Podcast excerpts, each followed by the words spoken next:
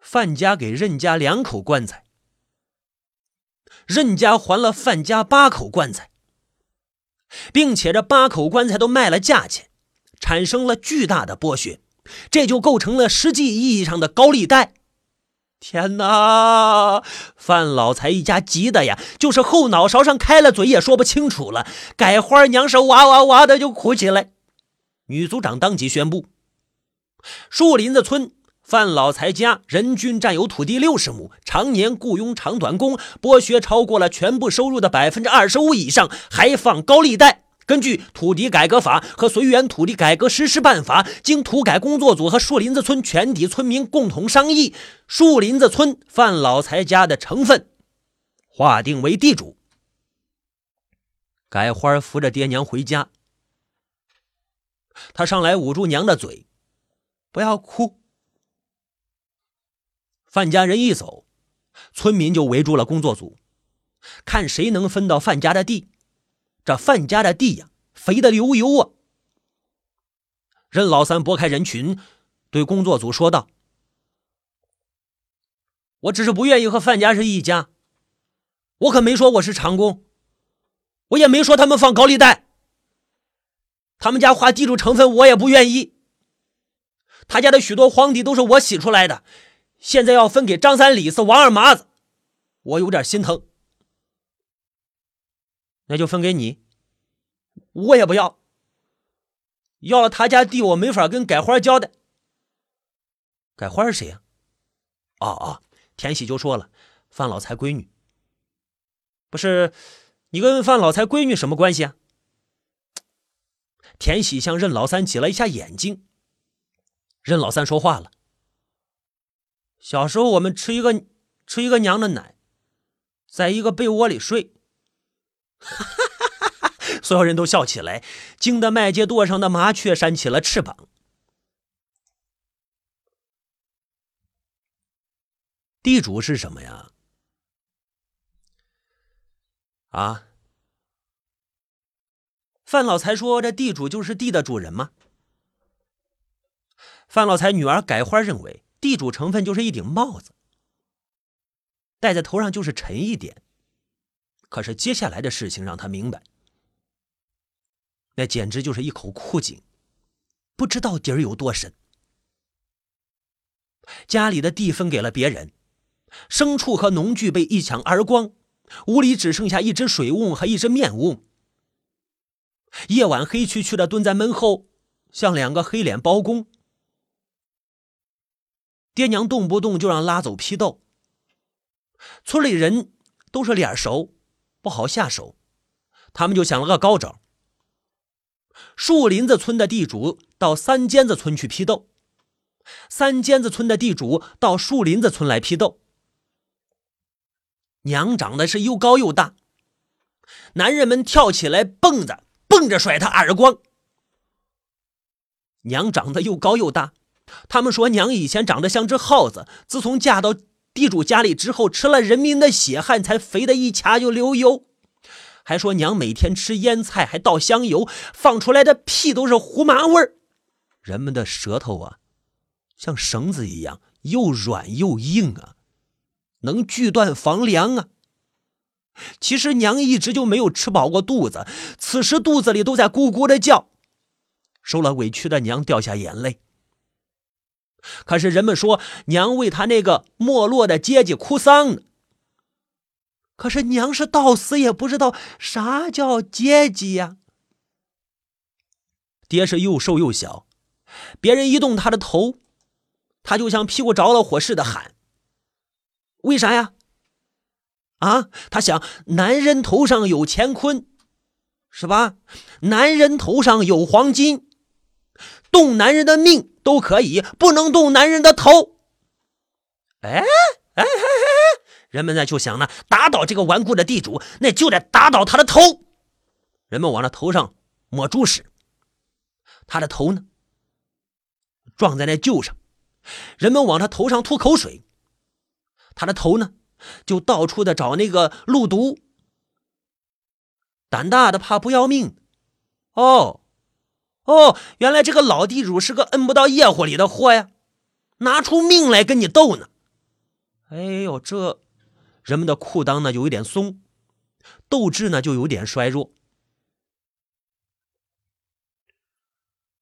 从三尖子村回到树林子村，两个筋疲力尽的老地主该消停了吧？不，他们躺在炕上还互掐呢。范老财动嘴，说他们当地主都是因为家里养活了一个白眼狼。早晚要放了调料，和这个狗日的杂碎。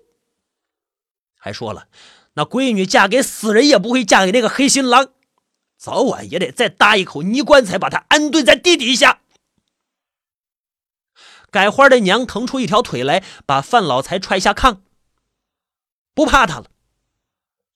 婚姻法颁布了，他再敢不让他吃饭，老娘就休了你。改花趁着任老三不在的时候，做了饭，想放进任老三的锅里。可是他一揭锅盖，任老三生锈的铁锅里端端正正的放着一泡屎。哎呦，他这个爹呀，蔫骡子踹死人呐！任范两家的仇。是死疙瘩挽在心尖上，刀子也解不开呀。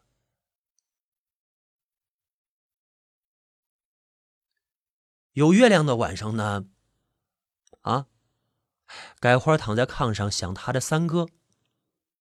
他不抱怨他三哥，在他眼里，三哥做的事没有错的。改花想三哥的时候。就会看到三哥推开柴门，在范家的院子里转。改花下地，悄悄的开了门，三哥就进屋里来。三哥在改花的头边上转了几圈，就走了。改花的眼泪淌湿了枕头。三哥呀，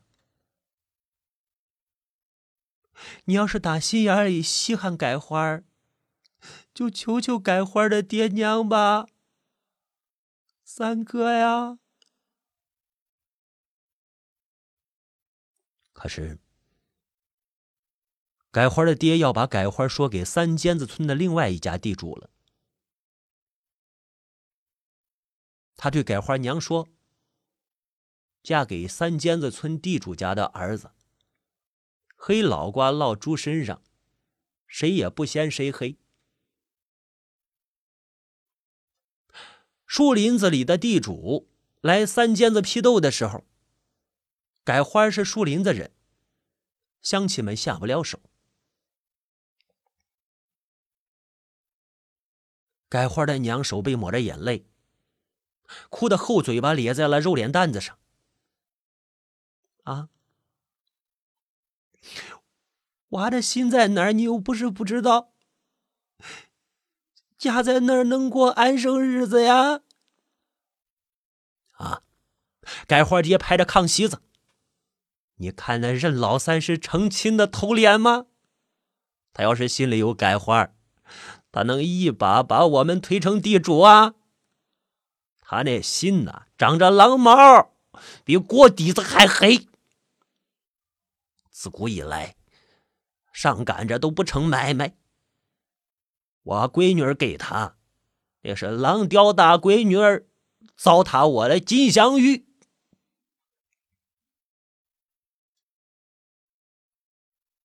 改花不知道任老三为什么这么仇视他们范家，仇视他爹。土改工作组要把靠近任家二亩地的范家的二亩地分给任老三，任老三拒绝了。村里的人呢，嘲笑他。说他是个孬货，没有人在地跟前打盹儿的。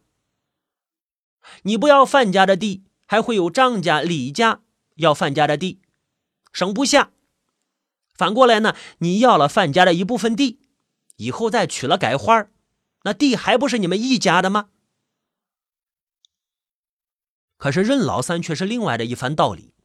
他说：“地多了带害哩。”地多了要惹事儿，财多了要招贼。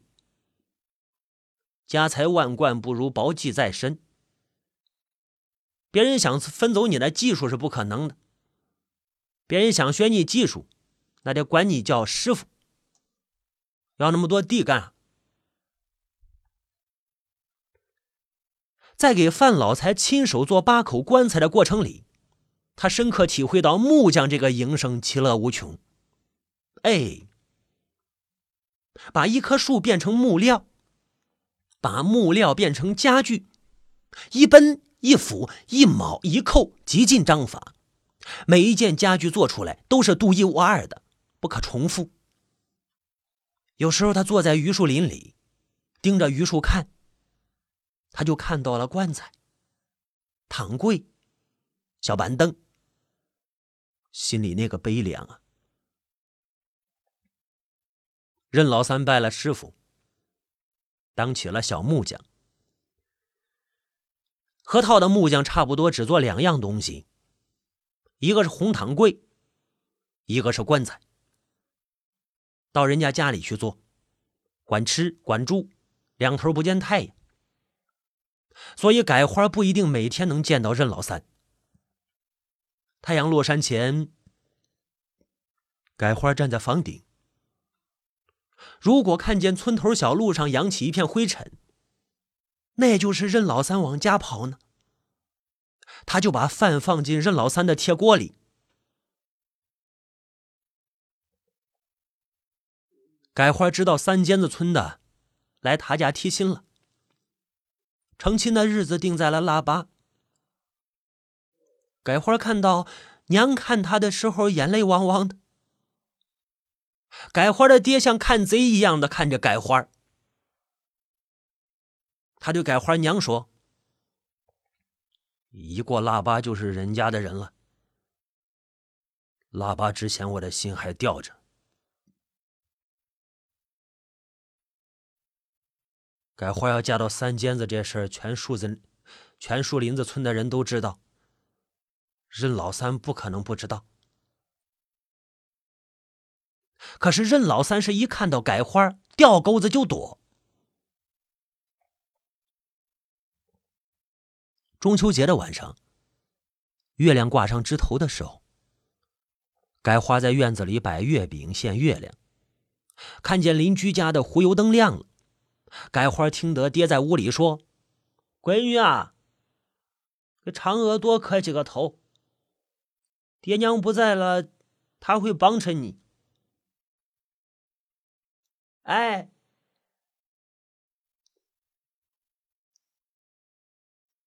转眼，改花绕过院墙，窜到了任老三家门口。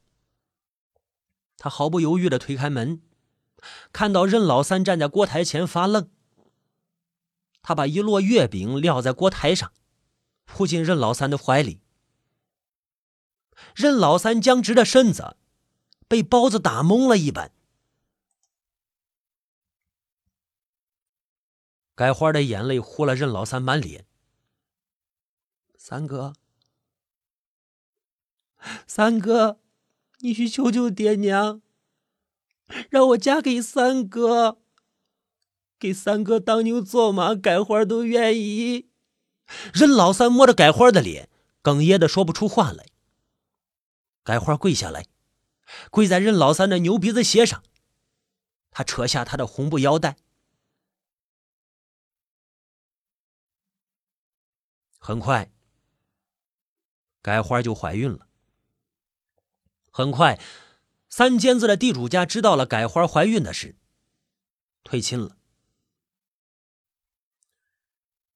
亲爹范老财扇着自己耳光，恨不得钻到地缝里去。一家三口人一天不说一句话，他们心里都明白，他们在等待任老三上门来提亲。只等到改花显怀了，他们连任老三的影子都没有看见。改花他娘沉不住了，他在任老三下工的路上截住了任老三。三儿啊，娘跟你说一句话，改花怀孕了，你知道不知道？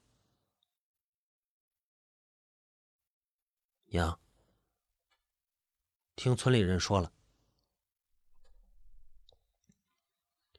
改花怀的是你的娃，你知道不知道？我跟改花没做那样的事啊，咋能是我的娃？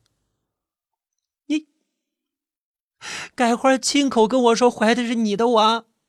就在八月十五的晚上，八月十五晚上，改花是到我屋里来送月饼。可是我们真没做那个事儿啊！咦，听了这话，改花娘一度强势的向后倒过去。范家人明白了，任老三他不认账。可是改花的肚子兜不住了呀。范家不得不把改花说给狼山的一个蒙古人。这个人啥都好，就是岁数大一点，缺了一条腿。正是青黄不接的时候，一个黑天，改花跟着一匹马走了。蒙古人有晚上娶亲的习惯，可是树林子村的人没听到一声鞭炮响，只是。从此再也没有见到范老财的亲闺女改花儿当天晚上，村里几个后生冲进了任老三家，砸了他的锅，倒了他的瓮，把任老三打得鼻青脸肿、屁滚尿流。田喜的儿子说：“全树林子村的人都想伸出一脚来踹死他。”他让改花怀了孕，却不娶她。改花一个树林子村的可喜儿的大闺女，不明不白的跟着一个四十岁的瘸子，不声不响的去了几百里路外的狼山。那个老瘸子连汉话都不会说。改花出门前。在门后的水瓮里舀了一瓢水，扬起脸喝了。走出村口时，头都没有回。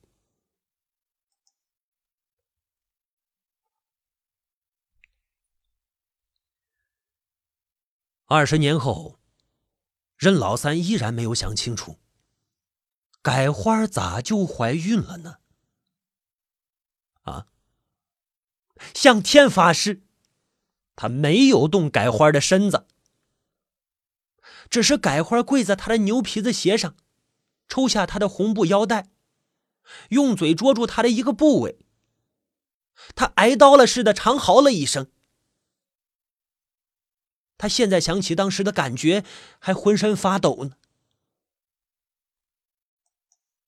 怎么改花就怀孕了呢？